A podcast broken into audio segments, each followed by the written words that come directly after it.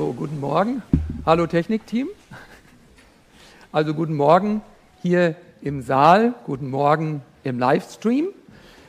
Uns, die wir uns nach der Bibel orientieren als Christen, wird manchmal nachgesagt, dass wir prüde wären. Prüde?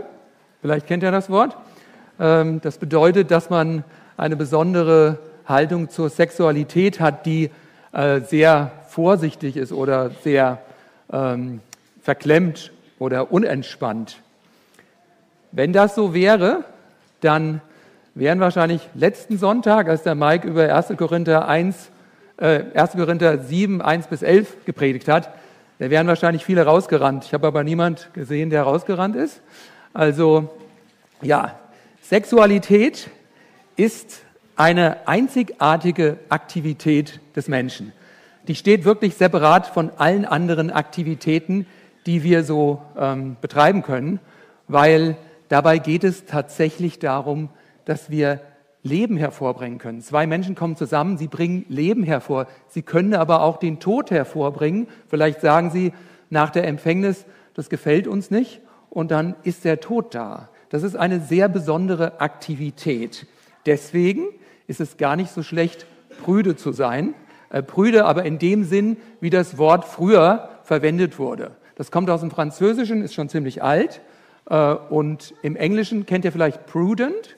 Und dieses Wort heißt eigentlich umsichtig sein, klug sein, nüchtern sein, mutig sein. Und das brauchen wir, diese Haltung tatsächlich, nicht die Prüderie, wo wir äh, noch nicht mal im Schlafzimmer unsere Ehefrau angucken, sondern äh, wir brauchen einfach diese Vorsicht in Bezug auf die Sexualität.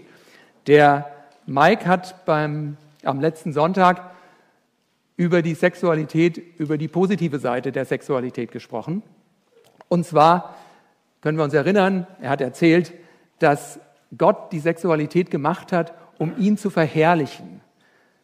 Dass das Idealbild, was sicherlich nicht so ganz einfach ist, äh, ist, dass der Mann versucht, die Frau zum Genuss zu bringen und die Frau versucht, bei dem Akt den Mann zum Genuss, zum Genuss zu bringen. Und das ist ein Beispiel der Selbstlosigkeit Gottes und wir verherrlichen Gott, indem wir ihn nachahmen, indem wir nach seinem Design sozusagen uns verhalten. Und ja, ich nenne das mal das, ähm, das Muster des Lebens, was Gott in der äh, Sexualität uns gegeben hat, in der positiven Sexualität. Es geht um äh, Verherrlichung Gottes, um Genuss und um auch Fruchtbarkeit, Nachkommen. Heute geht es allerdings um eine andere Stelle. Ihr könnt schon mal aufschlagen, wir brauchen noch ein bisschen. Äh, manche wissen es schon, die haben schon vorgelesen, finde ich gut. Ja. 1. Korinther 6, 12 bis 20, da geht es heute um die negative Seite der Sexualität. Satan hat das, ja, hat die Sexualität pervertiert, auf den Kopf gestellt. Und das nennt die Bibel Unzucht. Es geht also heute um Unzucht und ich nenne das hier in der Predigt das Schema des Todes. Und dieses Schema ist äh, wie eine Bahn, wenn du dich darauf einlässt, das ist magnetisch. Du siehst das, äh, die Kraft nicht, aber sie zieht dich rein und am Ende dieser Bahn ist der Tod. Und es geht nicht um Selbstlosigkeit, sondern um Selbst, äh, um Selbstbezogenheit. Ich, ich, ich. Es geht darum, dass ich mich befriedigen will. Ja? Sexualität und das Thema Leben und Tod ist in der Bibel ganz prominent. Wenn ihr euch die Buchdeckel der Bibel anschaut, den Anfang und das Ende, die Zivilisation, die Gefallene, wird praktisch eingerahmt von Hinweisen auf die Sexualität. Im Paradies, wie wir alle wissen, Adam und Eva wollten Gott sein, hörten nicht auf ihn, sondern auf Satan. Und ja, plötzlich nach dem Sündenfall äh, war ihre Sexualität völlig anders. Vorher wir gehen davon aus, dass sie sich gedient haben in Selbstlosigkeit. Und plötzlich kam über sie diese Selbstbezogenheit, diese Gier. Ich, ich, ich, ich will Gott sein. Mir, mir muss es alles dienen. Und plötzlich schauten sie sich an und sie schämten sich, weil sie einfach damit nicht umgehen konnten und sie bedeckten sich. Das war der Anfang der Zivilisation und der Tod kam in die Welt.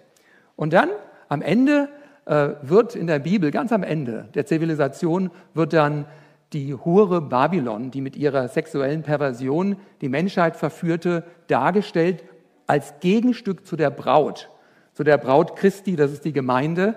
Und äh, auch hier geht es um Sexualität. In der Mitte der Bibel, zwischen Alten und Neuen Testament, da ist eine Innovation, da brauchte es keine männliche Befruchtung, um einen Menschen ja, zu, zu geben, zu gebären. Jesus Christus kam auf die Erde ohne Sexualität. Heißt aber nicht, dass Sexualität nicht wunderbar wäre.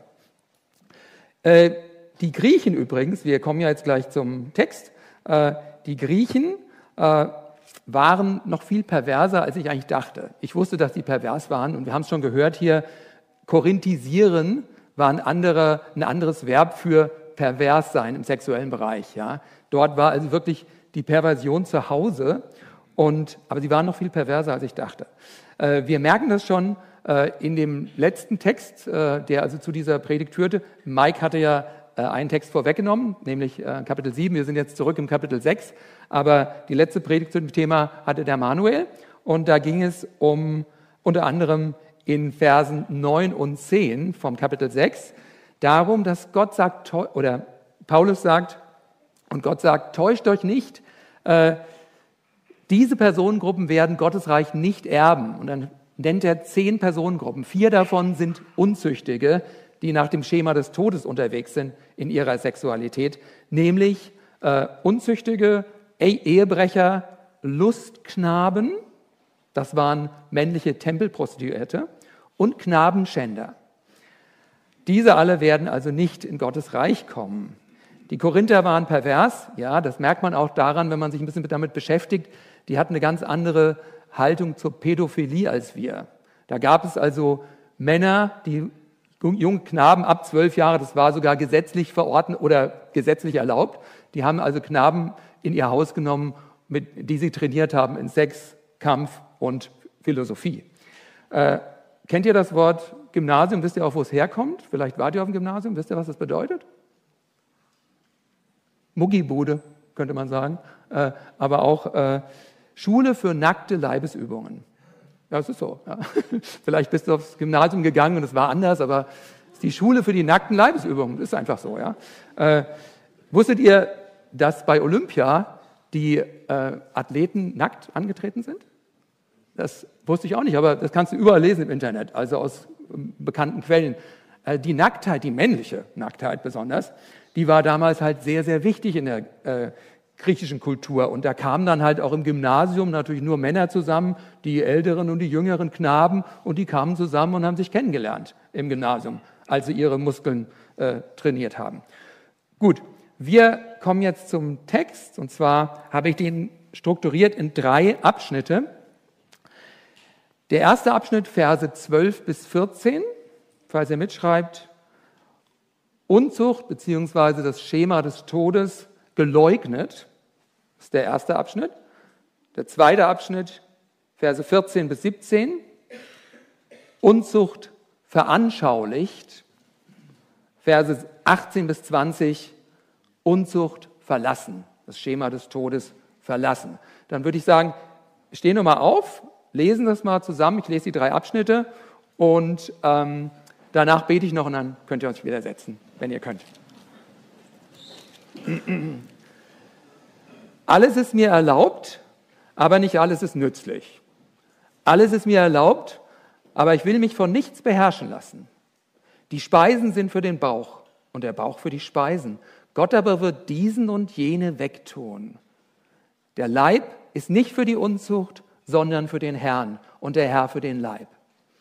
Gott aber hat den Herrn auferweckt und wird auch uns auferwecken durch seine Kraft. Wisst ihr nicht, dass eure Leiber Glieder des Christus sind? Soll ich nun die Glieder des Christus nehmen und äh, Hurenglieder daraus machen? Das sei ferne. Oder wisst ihr nicht, dass wer einer Hure anhängt, ein Leib mit ihr ist? Denn es werden, heißt es, die zwei ein Fleisch sein. Wer aber dem Herrn anhängt, ist ein Geist mit ihm. Flieht die Unzucht. Jede Sünde, die ein Mensch sonst begeht, ist außerhalb des Leibes. Wer aber Unzucht verübt, sündigt an seinem eigenen Leib. Oder wisst ihr nicht, dass euer Leib ein Tempel des in euch wohnenden Heiligen Geistes ist, den ihr von Gott empfangen habt und dass ihr nicht euch selbst gehört, denn ihr seid teuer erkauft. Darum verherrlicht Gott in eurem Leib und in eurem Geist, die Gott gehören. Vater, danke, dass wir heute Morgen zusammen sein dürfen, dass wir Gemeinschaft haben dürfen mit dir, der du in uns gekommen bist und miteinander. Wir dürfen hören und reden von dir und von dem, was du so sagst, auch zu dem Thema Sexualität. Und Herr, das ist ein ganz besonderes Thema und es ist auch ganz besonders äh, belastend oder erfreuend für uns, für viele von uns. Und wir bitten dich, Herr, dass du uns hilfst, dass wir dich als den gnädigen Gott über uns erkennen, der uns so geliebt hat, der in unsere Perversion hineingekommen ist, hat uns geliebt und hat uns befreit und schenkt uns, dass wir auf der Straße, wo wir ihm folgen, ihm immer ähnlicher werden dürfen. Und danke, dass wir Fehler machen dürfen. Danke, dass wir nicht unter Verdammnis sind, dass du uns hilfst. Hilf auch jetzt beim Reden und beim Hören. Amen. Kommen wir also zum ersten Punkt das Schema des Todes, Unzucht verleugnet. Die Korinther in der Gemeinde in Korinth, die wussten nicht so, dass das ein Problem ist mit der Unzucht. Es geht los in Vers 12, alles ist mir erlaubt. Ähm, was bedeutet das? Haben sich die Theologen den Kopf zerbrochen. Das ist übrigens echt keine leichte Passage hier zum Auslegen, weil da gibt es, ist nicht so ganz einfach. Ja, und deswegen, ja, probieren wir es mal. Aber die meisten Theologen sind sich einig, dass Paulus hier einen Spruch der Korinther zitiert. Alles ist mir erlaubt, alles ist uns erlaubt. Wir dürfen alles, was uns Spaß macht, im Körper tun, so ungefähr. Die Korinther, die hatten seit Jahrhunderten die Denke, dass sie den Körper als etwas sehr Minderwertiges ansahen. Der Geist war das Wesentliche. Und nach dem Tod würde sich dann der Geist von dem Körper komplett trennen. Die, die waren total separat. Äh, das eine hatte mit dem anderen nicht viel zu tun. Und der Körper wurde als Gefängnis für den Geist bezeichnet. Und deswegen schlossen einige Korinther, einige schlossen, sie müssen jetzt asketisch sein, aber andere schlossen, äh, wir können eigentlich machen, was wir wollen. Es ist alles egal. Am Ende werden wir sowieso den Körper verlassen. Wir können also machen, was wir wollen. Alles ist uns erlaubt. Aber Paulus kontert und sagt, nicht alles ist gut für mich. Und ich werde mich von nichts beherrschen lassen. Und dann impliziert er, ihr, die ihr denkt, dass ihr ein Gefängnis der Freiheit hättet, weil sie haben sich auf die Freiheit bezogen, eine Freiheit, die Paulus auch gepredigt hat. Freiheit, Paulus hat gesagt, äh, ja, ähm, wir leben nicht unter dem Gesetz und ob du nun die Feiertage hältst oder nicht oder ob du die Speisegesetze einhältst oder nicht, ist nicht so wichtig. Er hat also die Freiheit gepredigt und die Freiheit haben die Korinther missbraucht und haben daraus eine Lizenz zum Sündigen gemacht, äh, dass sie machen könnten in dem Körper, was sie wollten. Und äh, Paulus zeigt ihnen also, ihr seid Gefangene in, in eurem Geist. Ihr seid Gefangene eurer Lüste. Und dann fängt er, also geht weiter in Vers 13. Da sagt er, die Speisen sind für den Bauch und der Bauch für die Speisen wieder wahrscheinlich ein Slogan von den Korinthern, wo sie gesagt haben, na ja, wenn ich Hunger habe und mein Bauch, der knurrt und da ist was Leckeres und ich habe einfach Lust und es riecht gut und es sieht gut aus, dann was soll's, einfach rein, reinhauen, ja, und fertig. Und äh, egal, was wir mit unserem Leib tun, weil der Leib sowieso irgendwann völlig da niederliegt und äh, verlassen wird, ist doch alles egal äh, hat keine Bedeutung. Nach dem Motto, wie Paulus in ähm, Kapitel 15 nochmal zitiert, einen anderen Spruch, lasst uns essen und trinken, denn morgen sind wir tot. Das war auch die Haltung der Korinther. Das ist eine Halbwahrheit. Tatsächlich, der, der Leib stirbt, weil es heißt ja auch hier im Vers 13, Gott aber wird diesen und jenen, den Leib und die Speisen wegtun, diesen und jene. Also der Leib stirbt, aber Gott hat das letzte Wort und Gott fordert auch, dass wir, solange wir im Leib sind, auch ihm zur Ehre leben. Gerade wenn wir uns Christen nennen und die Korinther, das waren ja Korinther, die von dieser griechischen Kultur äh, waren sehr beeinflusst, aber sie waren Christen und sie waren Brüder und Schwestern. Und deswegen ermahnt sie hier der Paulus sehr scharf. Dann geht es weiter in Vers 13 und Paulus dreht jetzt diesen Slogan von den Korinthern um und macht daraus ein eigenes Wortspiel. Der Leib ist nicht für die Unzucht, sondern für den Herrn und der Herr für den Leib. Paulus kommt also jetzt zum Thema. Das klang jetzt eben noch so, als würde es um Essen und Trinken gehen, aber wirklich geht es in dieser Passage um Unzucht. Übrigens, äh, die Sexualorgane, unsere Sexualorgane, äh, wenn ihr darüber nachdenkt, wie die gestaltet sind, durch Gott, durch den Sündenfall, die sind zwei, da prallen zwei Welten aufeinander. Unsere Sexualität, da prallen wirklich zwei Welten aufeinander. Bei der Sexualität erleben wir unsere erhebendsten Dinge, die, die, die schönsten Dinge, wo wir sagen, das ist so wunderbar, Zärtlichkeit, alles wunderbar, was Besseres gibt es gar nicht. Und auf der anderen Seite erleben manche Gewalt. Und das Schlimmste, was es überhaupt gibt, auf diesem Gebiet, sind die gleichen Organe.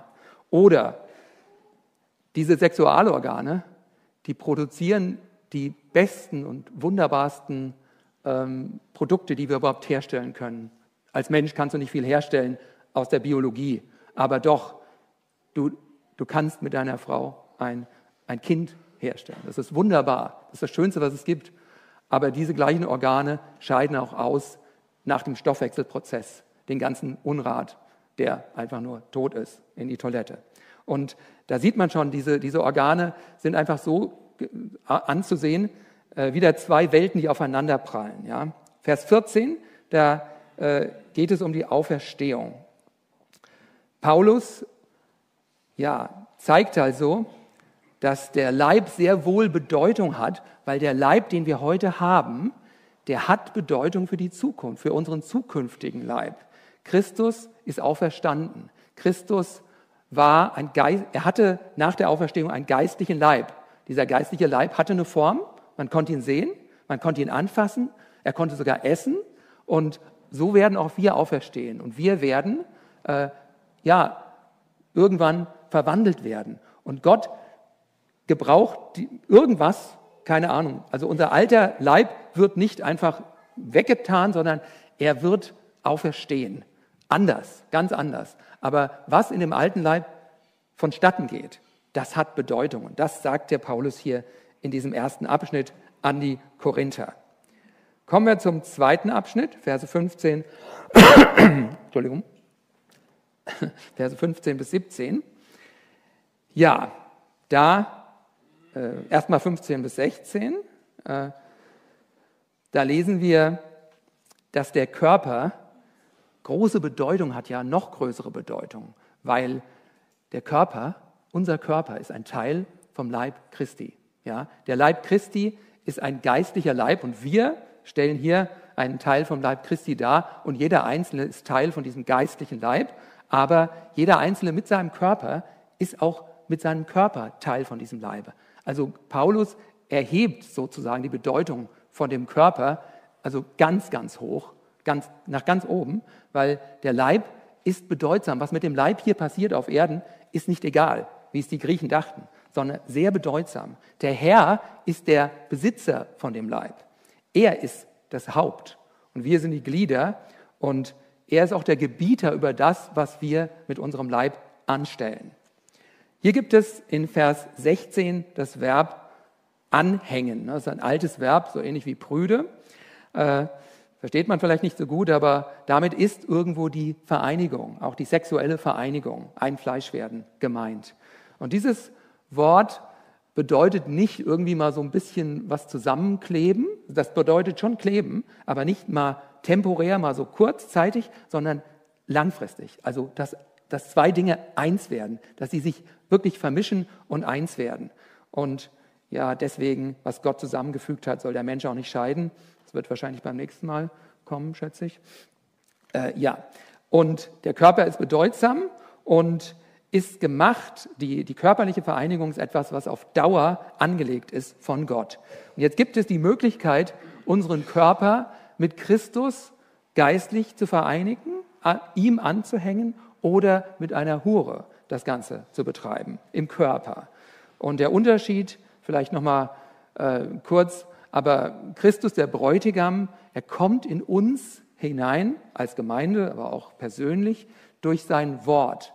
Und der Same seines Wortes bringt Leben in uns hinein, ja. Und es ist der Same der Selbstlosigkeit. Christus ist für uns gestorben. Er ist der, der total selbstlos ist. Er kommt in uns hinein und somit ist Gott derjenige, der Geist, der den Leib heiligt. Er kommt hinein und heiligt den Leib. Das ist sein Job. Bei der Hure ist es anders. Die Verbindung, die körperliche Verbindung mit einer Hure ist eine unzüchtige Verbindung von Leuten, die normalerweise ihr eigenes, ihre eigene Befriedigung suchen. Ich möchte mich befriedigen. Ich habe Lust, dass ich ein gutes Gefühl habe. Und da spricht die Selbstbezogenheit. Ja?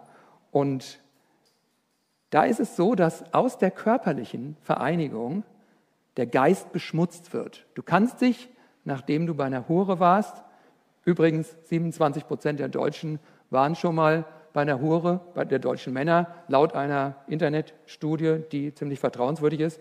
Du kannst, nachdem du bei einer Hure warst, dich duschen das, und du wirst vielleicht wieder sauber, aber du bist immer noch dreckig. Und das hängt an deinem Geist, an unserem Geist. Ja, äh, kommen wir mal zur Prostitution. Und zwar, also wir sind ja nicht Brüder heute. Äh, Gott hat also Christus ähm, in Kontrast gesetzt, auch zur Hure Babylon. Auch die Braut hat er in Kontrast gesetzt, die Gemeinde zur Hure Babylon. Aber Christus ist der, der das Muster vorgibt und die Hure Babylon, sie, äh, sie läuft immer noch dem Schema des Todes hinterher. Und ich möchte jetzt mal fünf Punkte einfach mal vorlesen, äh, eine Gegenüberstellung von Christus und von, dem, von den Huren, die als Prostituierte ihr Gewerbe haben. Erstens, Christus als Bräutigam heiligt seine Braut.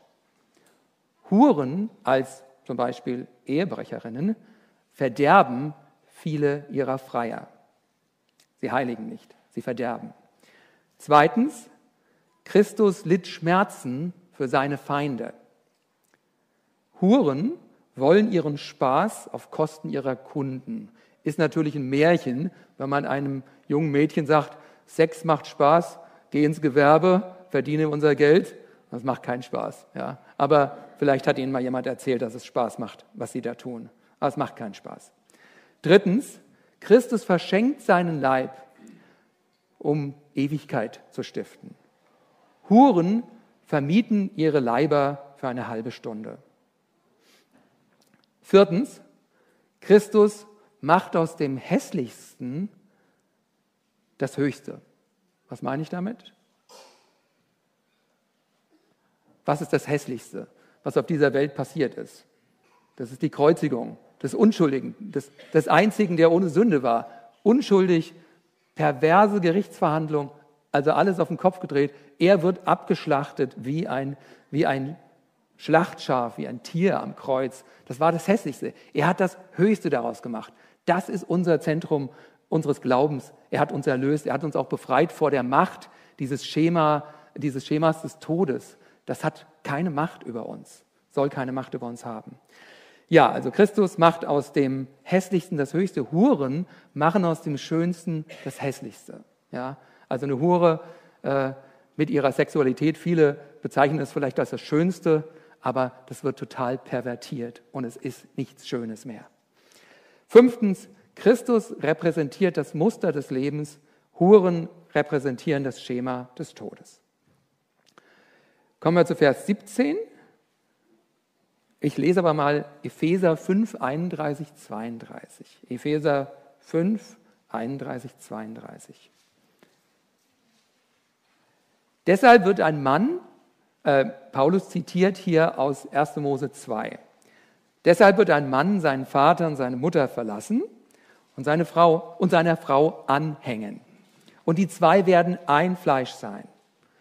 Dieses Geheimnis ist groß. Ich aber deute es auf Christus und auf die Gemeinde. Also in Vers 17 heißt es ja auch, äh, die beiden werden ein Fleisch sein. Wer aber dem Herrn anhängt, ist ein Geist mit ihm. Und dann geht es weiter. Aber der Kontext hier ist überraschend, finde ich. Weil, also eigentlich würde man davon ausgehen, äh, oder wir meistens assoziieren wir dieses Bild von dem Ein-Fleisch-Sein von Mann und Frau aus dem Alten Testament mit Segen. Also Gott hat uns gesegnet in dieser Beziehung. Aber hier der Kontext ist Hurerei. Mit anderen Worten, äh, dieses, diese ein dieses Geheimnis, wo zwei Menschen eins werden, das hat nicht nur Relevanz für den Segen, sondern auch für den Fluch. Das ist eine Sache, das ist eine ernsthafte Sache. Und deswegen ist es gut, wenn wir vorsichtig, bedacht und klug daran gehen und nicht einfach sagen, es ist doch alles egal, wie die Griechen und die Korinther, was ich mit meinem Körper mache. Es ist ein Unterschied, ob ich mich an, an Christus hänge oder an die Hure oder an die Unzucht hänge. Beides hat seelische Konsequenzen. Ein Ausleger hat das so beschrieben. Sexuelle Handlungen dürfen nicht nur als vorübergehende Akte zur Befriedigung eines flüchtigen natürlichen Triebes verstanden werden, sondern sind eine geheimnisvolle und echte, äh, geheimnisvolle, aber echte und dauerhafte Verbindung zwischen Mann und Frau oder was auch immer. Die Vereinigung eines Gläubigen mit einer Prostituierten schafft eine echte Verbindung mit ihr. Dadurch entsteht eine unheilige Verbindung zwischen einem Glied am Leib Christi und der sündigen Welt. Das darf nicht sein. Ja, kommen wir zum dritten Punkt, und zwar das Schema des Todes, die Unzucht verlassen. Natürlich sind wir aufgerufen, dieses Schema zu verlassen, aber wir brauchen uns nicht zu fürchten, wenn wir, was auch immer wir erlebt haben auf diesem Gebiet oder erleben, wenn wir bei Christus sind, da ist die Macht des Lebens bei uns. Und wir werden am Ende noch sehen, dass es eine gute Nachricht ist, auch wenn es heute ein bisschen, ja, eine, eine intensive Botschaft ist. Ja, es ist halt so. Wenn wir die Bibel durchpredigen, kommt sowas auch. Gut, gucken wir uns mal den Vers 18 an. Hier heißt es, flieht die Unzucht, Ausrufezeichen. Hier steht nicht, widersteht der Unzucht. Ähm, ja, wenn man versuchen würde, aus eigener Kraft äh, dieser Unzucht zu widerstehen und sich vielleicht einbilden würde, ich habe mich in Selbstbeherrschung geübt und kenne mich da gut aus, ich bin da ziemlich stark, also gucke ich mir die Frau erstmal an und äh, rede mit ihr, versuche sie vielleicht noch zu evangelisieren und ich merke gar nicht, wie diese magnetische Kraft sozusagen mich reinzieht. Deswegen hat der Josef das richtig gemacht, nachdem Potiphas Frau ihn tagelang belagerte und immer wieder versuchte, ihn äh, rumzukriegen. Er ist einfach geflohen. Flucht, ne? Reiß aus. Egal, was die Konsequenzen daraus waren. Wir können auch fliehen. Diese Predigt soll uns ermutigen zu fliehen. Wir haben bestimmt nicht alles richtig gemacht im Leben, ja, aber Gott liebt uns und er liebt uns so, dass er uns auf diesen Weg, auf den Weg des, nach dem Muster des Lebens weiterführt. Wenn du im Kino sitzt, vielleicht warst du so dumm und hast dir vorher nicht ein bisschen Gedanken gemacht, was du dir da anguckst, dann kriegst du vielleicht äh, die Konsequenz, dass du dann echt schlimme Sachen angucken musst und darfst auch einfach aufstehen. Ist nicht einfach, ne? wenn du mit der Familie da drin sitzt. Ist alles nicht einfach. Aber Gott ermutigt uns, selbst Peinlichkeiten für ihn auf uns zu nehmen aber ihm treu zu sein. Wenn wir fliehen, wo fliehen wir dann hin?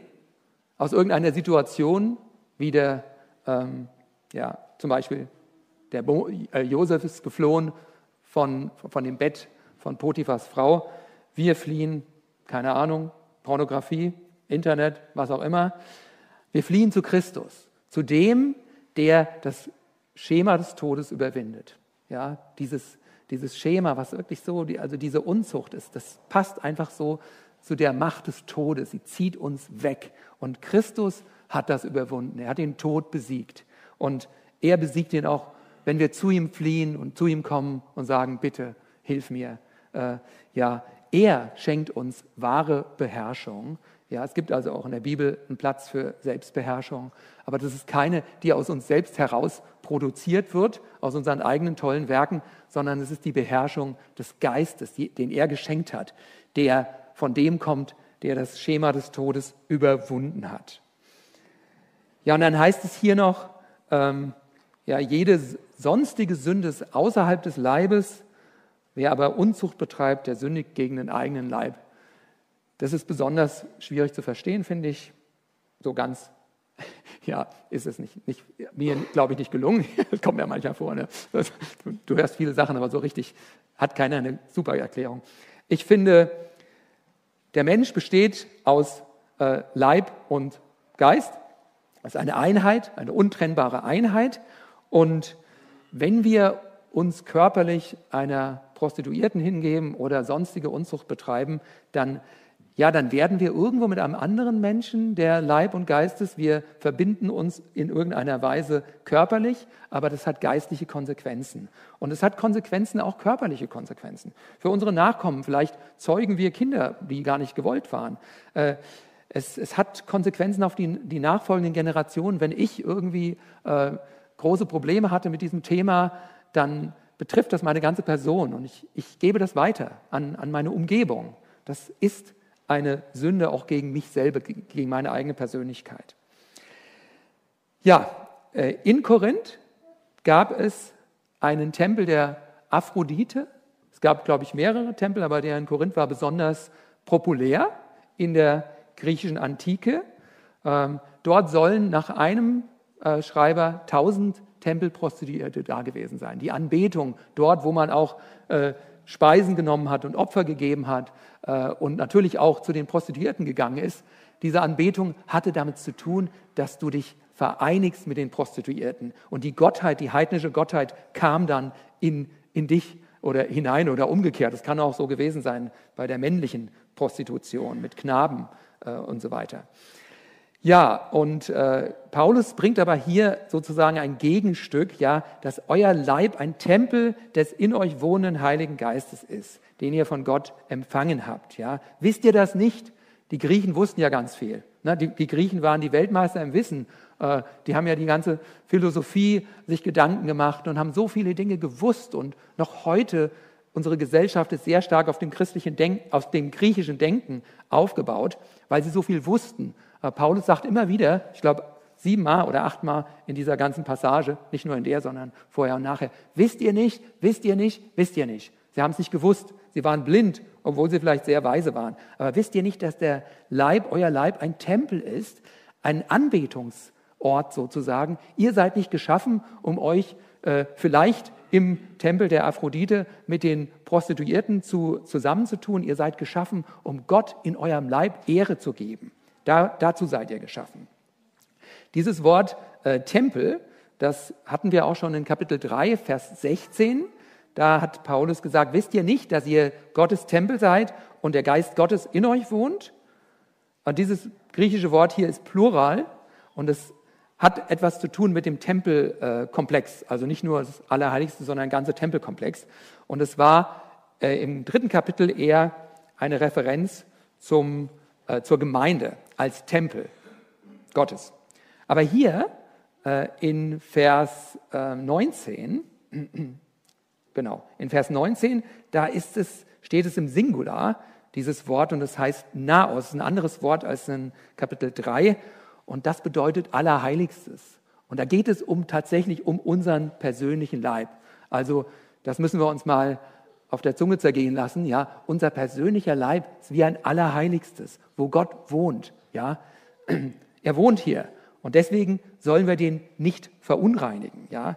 Wir können unseren Sexualleib für etwas Wohlgefälliges, äh, nee, ja, für etwas Gutes darbringen, für Gott, für das Muster des Lebens, oder wir können dem Schema des Todes folgen. Aber wir sollen unseren Leib als Gott wohlgefälliges, lebendiges Opfer darbringen. Und dazu gehört auch, dass wir uns zurückziehen, dass wir fliehen aus der Sexualität, die Gott als nicht adäquat für seine Kinder angesehen hat. Kommen wir jetzt zur Anwendung. Und jetzt ja, kommt noch was Überraschendes. Also, wie ihr wisst, die korinthische Gesellschaft war massiv sexualisiert. Also die Sexualisierung war überall äh, gewesen. Wie sieht es heute aus?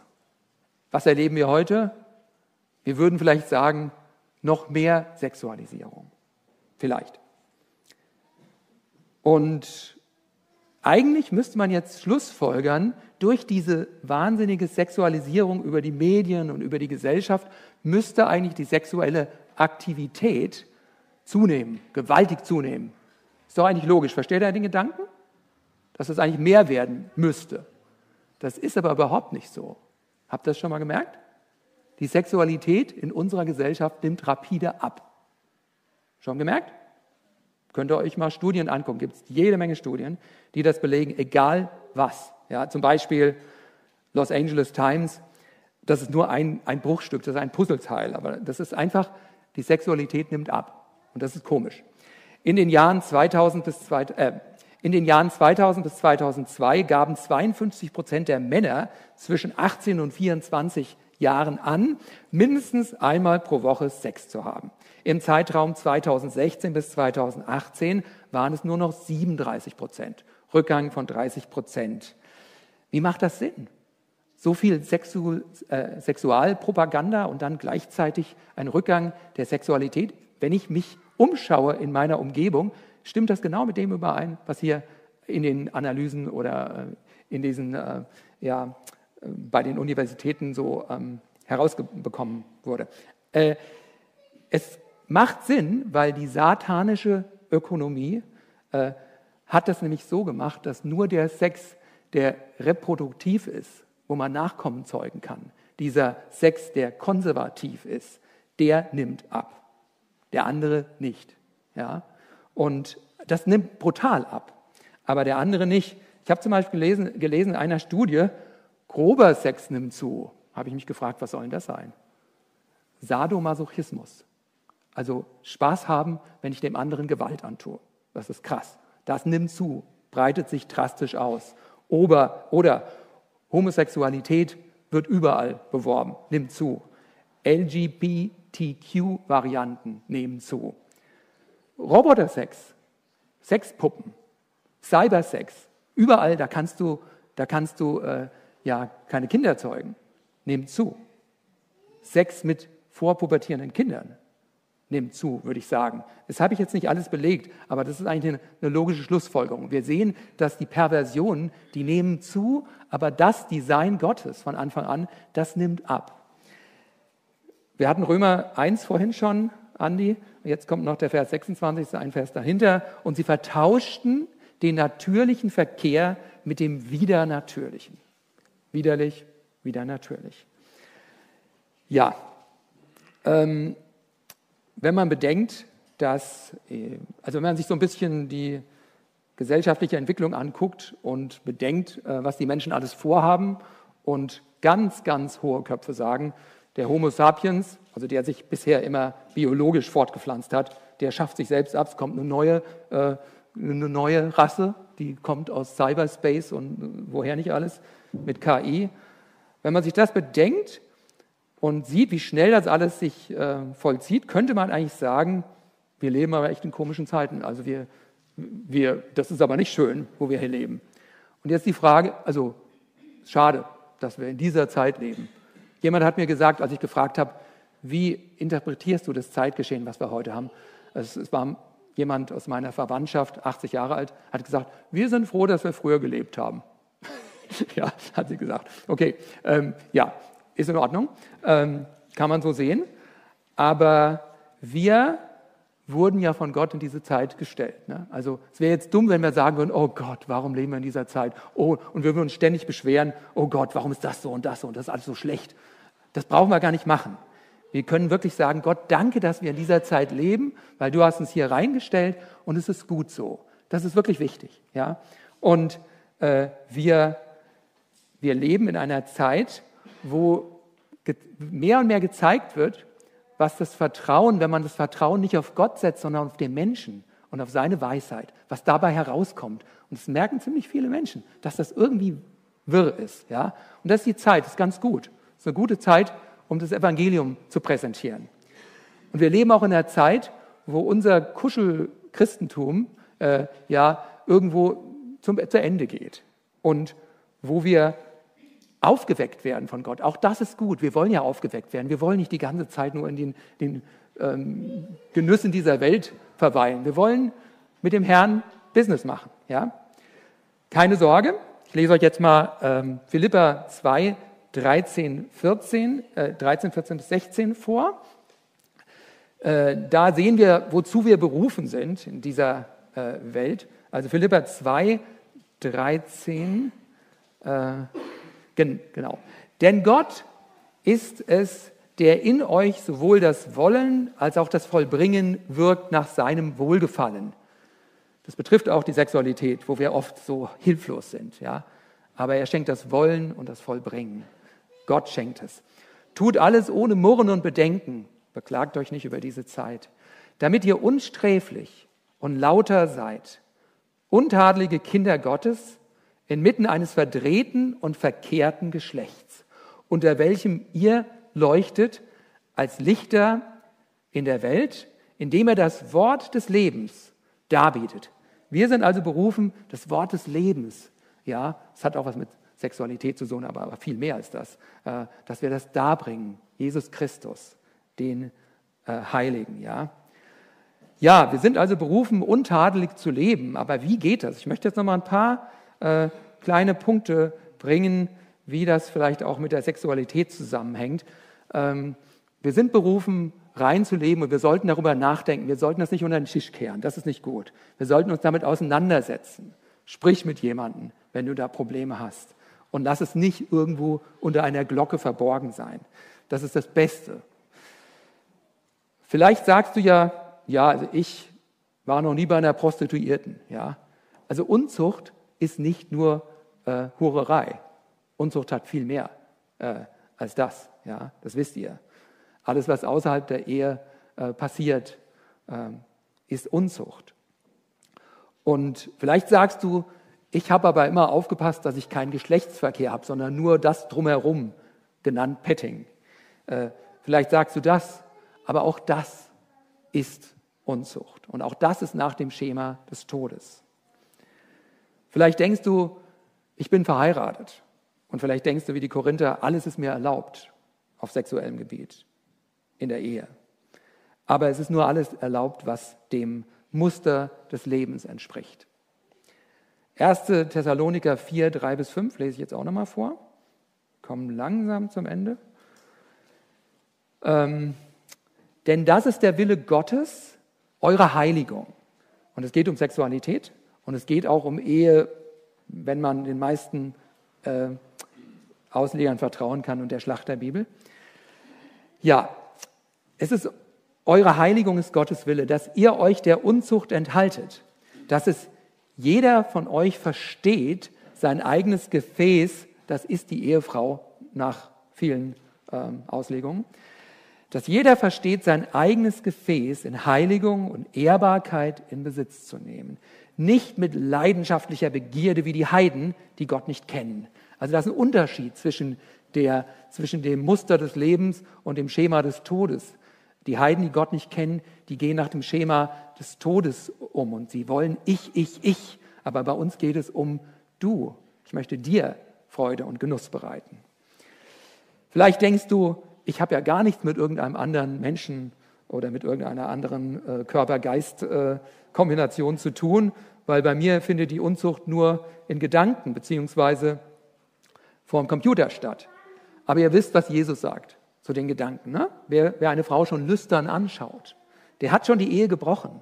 Das ist die Zündschnur zu der Bombe, die irgendwann explodiert. Aber wenn du dich diesen Dingen hingibst, dieser sexuellen, so, so, sozusagen dem Anlocken, ja, wo es losgeht, dann kommst du immer tiefer und es ist wie eine Zündschnur, die wird angezündet und irgendwann explodiert. Und das ist das Schema des Todes. Ja, können wir nochmal aufschlagen, Römer 6, 12 bis 14.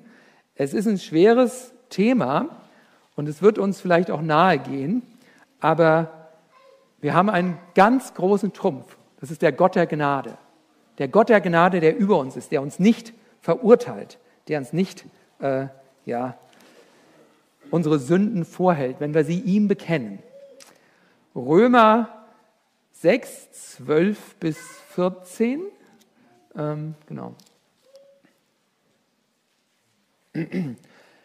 Also, so soll nun die Sünde nicht herrschen in eurem sterblichen Leib, damit ihr der Sünde nicht durch die Begierden des Leibes gehorcht. Gebt doch nicht eure Glieder der Sünde hin als Werkzeuge der Ungerechtigkeit, sondern gebt euch selbst Gott hin, als solche, die lebendig geworden sind aus den Toten und eure Glieder Gott als Werkzeuge der Gerechtigkeit.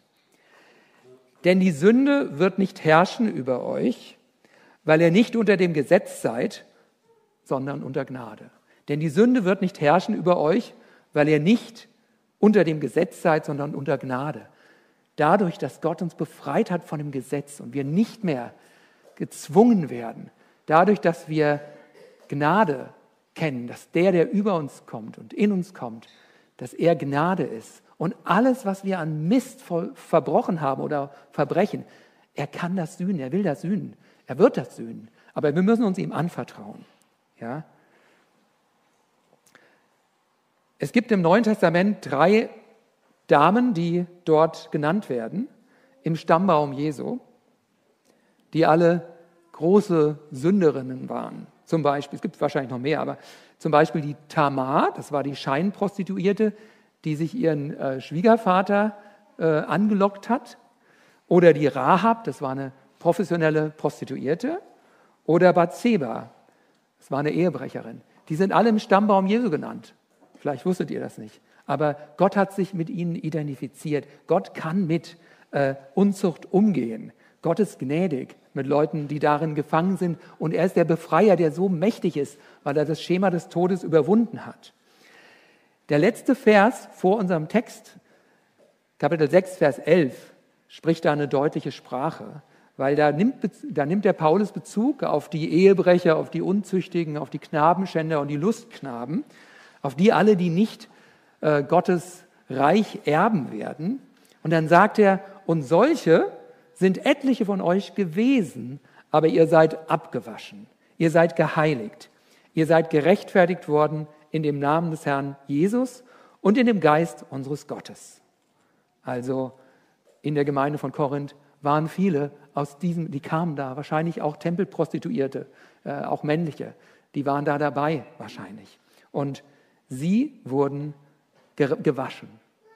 Und es ist nicht so, dass solche Sachen, wenn man da einmal ein Schema hatte, dass das nie wieder vorkommt. Da gibt es viel Leid in unserer Gesellschaft. Aber Christus hat die Macht und er befreit davon. Halleluja.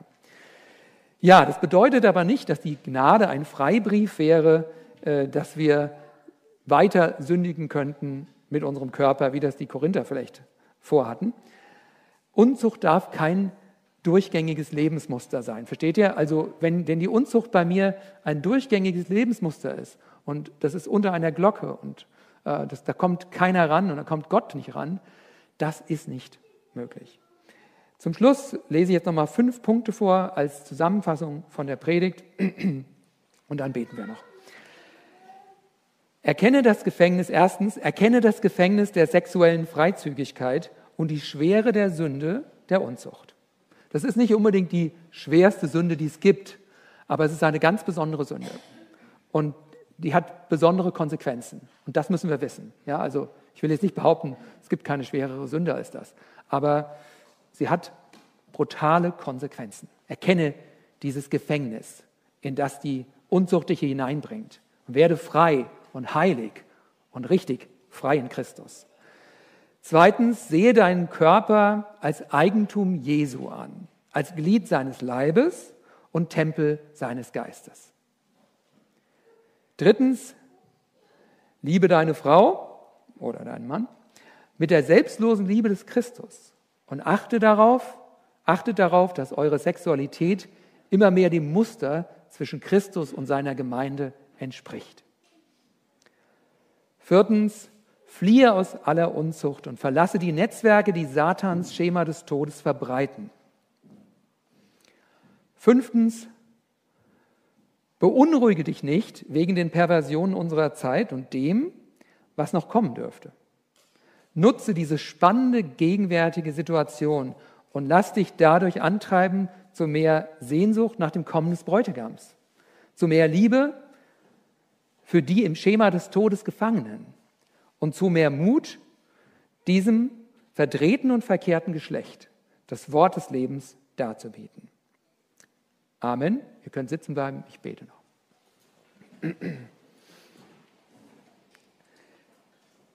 Danke, Vater, dass du in deinem Wort uns belehrst über alle Belange Da gibt es manche Dinge, die halten wir vielleicht sehr verborgen in unserem Herzen, in unserer Persönlichkeit. Aber du kommst mit deinem Wort und deckst alles auf. Du, du kommst hinein und zeigst uns, ja, wer du bist, was du gemeint hast. Und dann zeigst du uns auch, wer wir sind und was wir tun. Und danke, Herr, dass diese Brücke, diese Kluft, die so unendlich weit voneinander entfernt ist wie Tod und Leben und Licht und Finsternis, dass diese Kluft überwunden wird durch deinen Sohn Jesus Christus. Er ist gekommen von oben und ist hineingesprungen und kam zu uns und hat uns geheiligt, hat die Schuld, die Sünde, die Schmach getragen, hat uns frei gemacht. Und nun, Herr, bitte ich dich, dass du uns hilfst, auch als Freie zu leben. Amen.